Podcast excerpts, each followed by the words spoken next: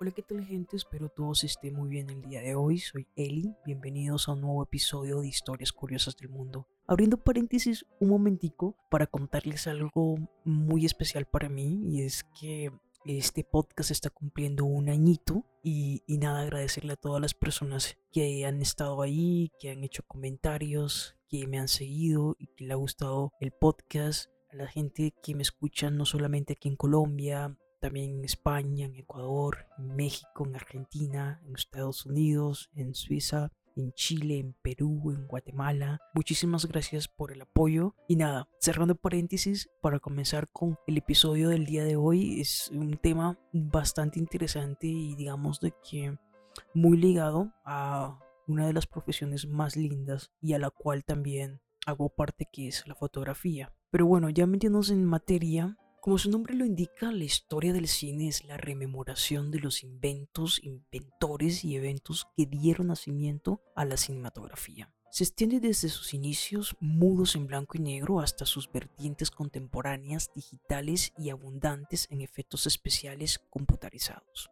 Hoy les hablaré de la historia del cine.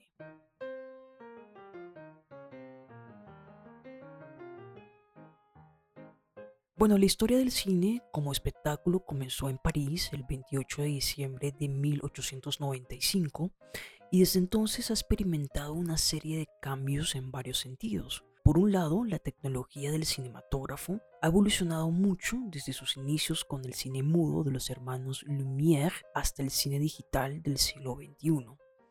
Por otro lado, ha evolucionado el lenguaje cinematográfico, incluidas las convenciones del género y han surgido así distintos géneros cinematográficos.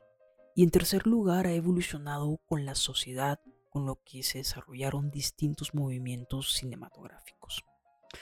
Pero la idea de capturar, crear y reproducir el movimiento por medios mecánicos es muy antigua y existieron antecedentes tales como la cámara oscura, el taumatropo, la linterna mágica o el fusil fotográfico.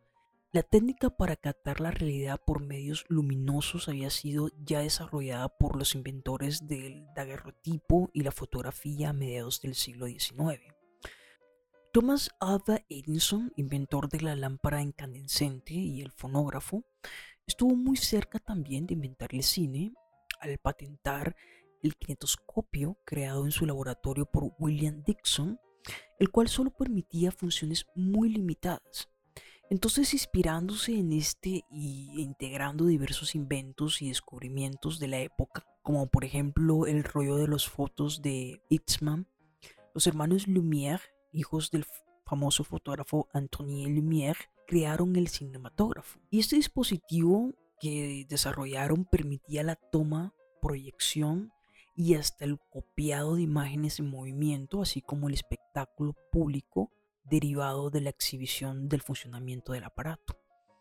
Y la primera presentación fue el 28 de diciembre de 1895 en París y consistió en una serie de imágenes documentales de las cuales se recuerda aquella en la que aparecen los trabajadores de una fábrica que eran propiedad de los mismos Lumière y la de un tren en la estación de la Cituat que parecía avanzarse sobre los espectadores y ante estas imágenes las personas reaccionaron con un instintivo pavor creyendo que el tren los atropellaría. Y la función de las primeras películas era mayormente documental y con el agradado del movimiento.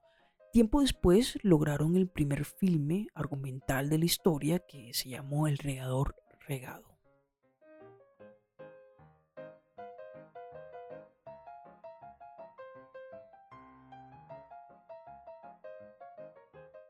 Por un tiempo el cine fue considerado una atracción menor, incluso un número de feria, pero el puntapié inicial para realizar historias y experimentar recursos narrativos visuales fue cuando el ilusionista eh, Georges Méliès usó en su primer momento el cinematógrafo como un elemento más para sus espectáculos, pero luego los desarrollaría en el cine creando rudimentarios pero eficaces efectos especiales. Los noveles realizadores captaron las grandes posibilidades que el invento ofrecía y fue así como en la primera década del siglo XX surgieron múltiples pequeños estudios fílmicos tanto en Estados Unidos como en Europa. En la época de los filmes eran de pocos minutos y metraje, trataban temas más o menos simples y tanto por decorados como por vestuarios eran de producción relativamente barata. Además la técnica no había resuelto el problema del sonido, por lo que las funciones se acompañaban con un piano y un relator, pero en ese tiempo surgieron la casi totalidad de los géneros cinematográficos, lo que fue la ciencia ficción, históricas o de época. El género ausente fue, por supuesto, la comedia musical, que debería esperar hasta la aparición del cine sonoro, y también en la época se produjeron los primeros juicios en torno a los derechos de autor de las adaptaciones de novelas y obras teatrales al cine, lo que llevaría con el tiempo a la creación de las franquicias cinematográficas basadas en personajes o sagas.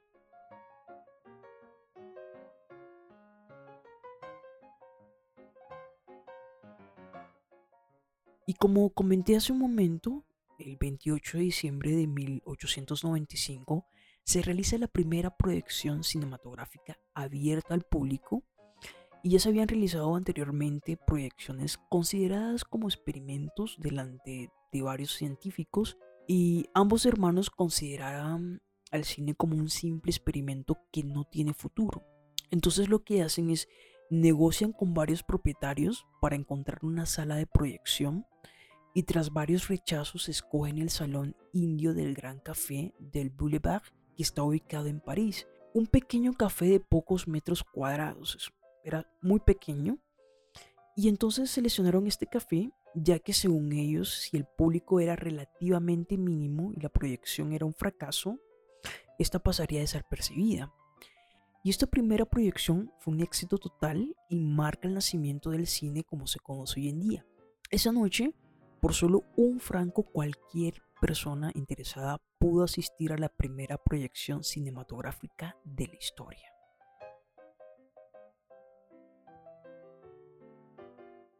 Bueno, algunas películas que se estrenaron para esa época, La sortie de Lucien Lumière à Lyon, La Voltige, La pêche au poisson rouge, Le débarquement du congrès de photographie à Lyon, le repas du bébé y la place de Cordelier à Lyon.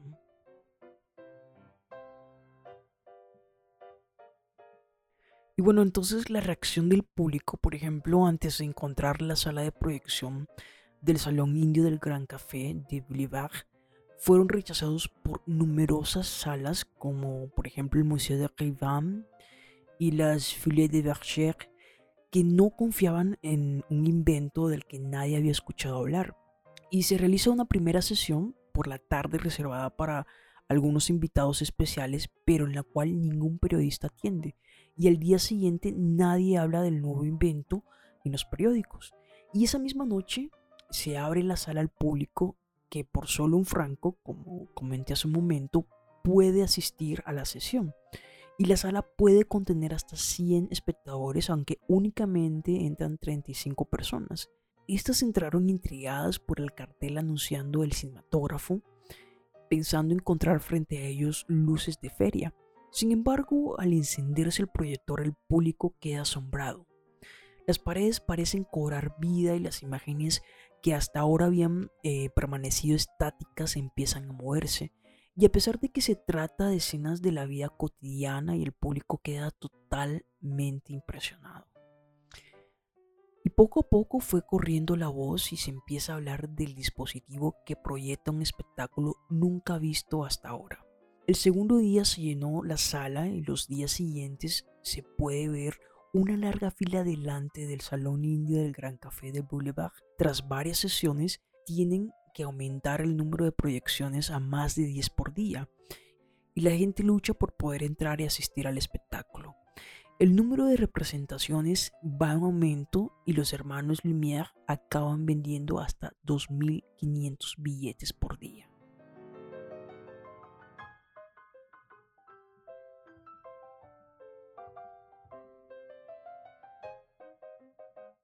Y entonces el cinematógrafo tiene un éxito tan grande que numerosas personas se interesaron por él. Lo que fue el Museo Rivian y los Folies de Verger, dos de las salas que los habían rechazado para la primera proyección, ofrecieron 20 mil francos uno y más de 50 mil el otro para comprarlo. Incluso Georges Millier, uno de los primeros espectadores del 28 de diciembre de 1895, que se convertiría en el pionero de los efectos especiales en el cine, también se ofrece a pagar más de 10 mil francos. Y se dice que los hermanos Lumière no aceptaron convencidos de que su invento no tenía ningún futuro y que no podía traer nada más que la ruina. Sin embargo, eso no les impide aprovechar su éxito y abrir una sala de, mayores dimensiones para seguir con sus proyecciones y su fama llega más allá de Europa y alcanza América que hasta ahora solo conocía el kinetoscopio de Edison. Y el cinematógrafo enseguida lo supera y conquista al público americano tanto como lo había hecho en Europa.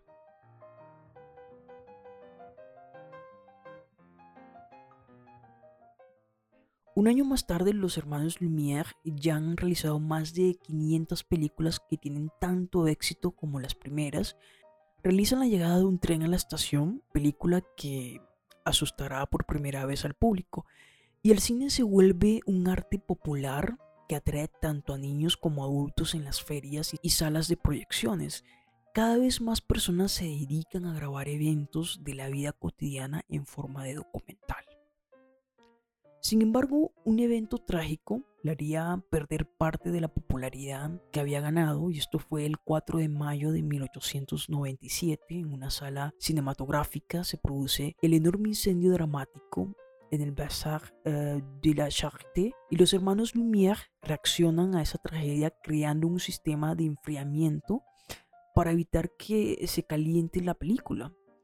Y a pesar de eso, el cinematógrafo seguirá triunfando y tendrá un gran éxito en la Exposición Universal de París en 1900, en la que se realizan proyecciones delante de 80.000 personas simultáneamente.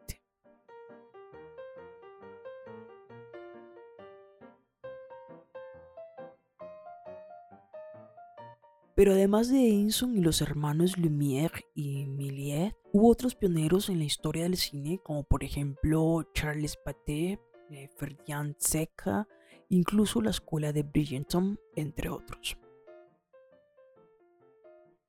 Pero ya entrándonos en la parte de Hollywood y lo que fue el Star System, en Estados Unidos el cine tuvo un éxito arrollador por una peculiar circunstancia social, y es que al ser un país de inmigrantes, muchos de los cuales no hablaban inglés, tanto el teatro como la prensa o los libros les estaban vedados por la barrera idiomática.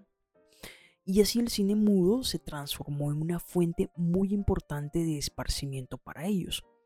Viendo las perspectivas de este negocio y basándose en su patente sobre el kinetoscopio, Thomas Edison intentó tomar el control de los derechos sobre la explotación del cinematógrafo. El asunto no solo llegó a juicio de Edison contra los llamados productores independientes, sino que se libró incluso a tiro limpio.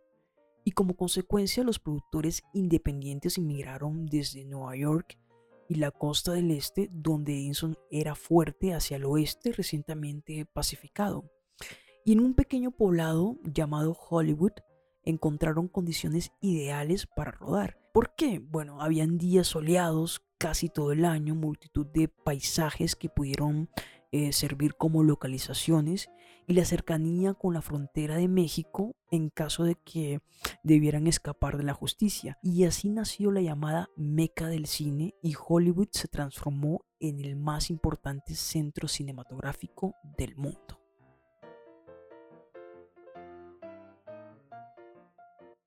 Y así entonces la mayor parte de los estudios fueron a Hollywood, lo que fue por ejemplo Fox, Universal, Paramount, controlados por Darryl Zanuck, Samuel Braston y Samuel Goldwyn. Y estos miraban el cine más como un negocio que como un arte, y lucharon entre sí con tesón y a veces para competir mejor, y se fusionaron y así nacieron por ejemplo el 20th Century Fox de la antigua Fox, y lo que fue el Metro Golden Mayer, la unión de los estudios de Samuel Goldwyn y de Louis Mayer. Y estos estudios buscaron controlar íntegramente la producción fílmica. Y así no solo financiaban las películas, sino que controlaban a los medios de distribución a través de cadenas de salas destinadas a exhibir nada más que sus propias películas. Pero también contrataron a directores y actores como si fueran meros empleados a sueldo bajo contratos leóninos. Fue incluso común la práctica de prestarse directores y actores entre sí en un pasando y pasando sin que ni uno ni otros tuvieran nada que decir al respecto, amarrados como estaban por sus contratos. Pero esto marcó la aparición del Star System, el sistema de estrellas, en el cual las estrellas del cine eran promocionadas en serie, igual que cualquier otro producto comercial. Únicamente Charles Chaplin, Douglas Fairbanks y Mary Pixford se rebelaron contra esto y la salida que encontraron fue crear un nuevo estudio para ellos solos que se llamó United Artists. La generalización de las tecnologías relacionadas con el ordenador cambió el cine para siempre. Los antiguos efectos especiales a bases de maquetas y sobreimpresiones pasaron a ser desarrollados mediante computadoras y la primera película con efectos digitales fue Tron en 1982, pero desde ahí el desarrollo fue fulminante hasta el punto que en 1995 la compañía Pixar pudo realizar el primer largometraje íntegramente realizado por computadora y ese fue Toy Story, y ya en el 2004 la película Sky Captain y El Mundo del Mañana era completamente virtual, siendo reales solo los actores protagonistas quienes rodaron íntegramente frente a una pantalla azul. Y un paso muy simbólico lo dieron los estudios Disney cuando después del fracaso de su filme en animación tradicional Home on the Range cerraron esta división y se concentraron en el mercado de la animación por computadora.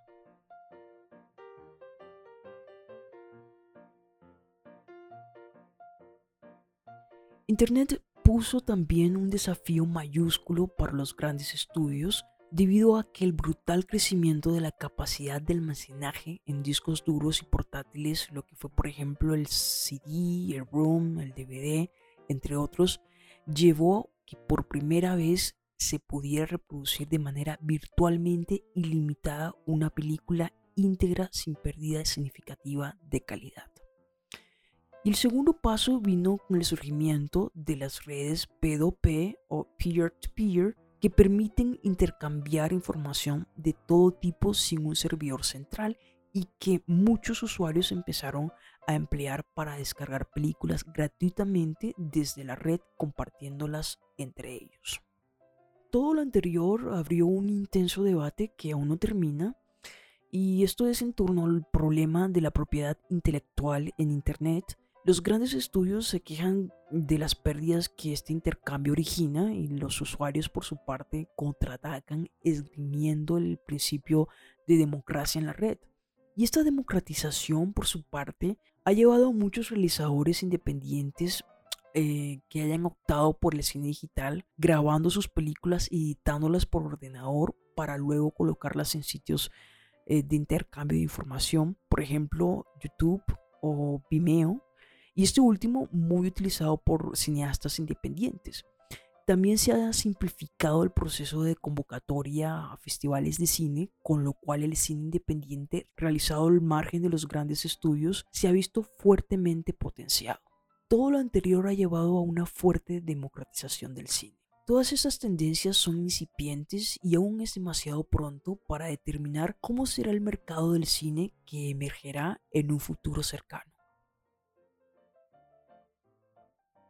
Espero les haya gustado este nuevo episodio, nos vemos en el próximo. Si te ha gustado no olvides suscribirte a este podcast donde estaré publicando contenido cada semana. Si quieren escuchar los episodios anteriores pueden hacerlo, es gratis por Spotify. También pueden encontrar en Twitter como Historias Curiosas del Mundo, en Facebook como Historias Curiosas del Mundo, en Instagram como arroba Historias Curiosas del Mundo y dejar sus comentarios.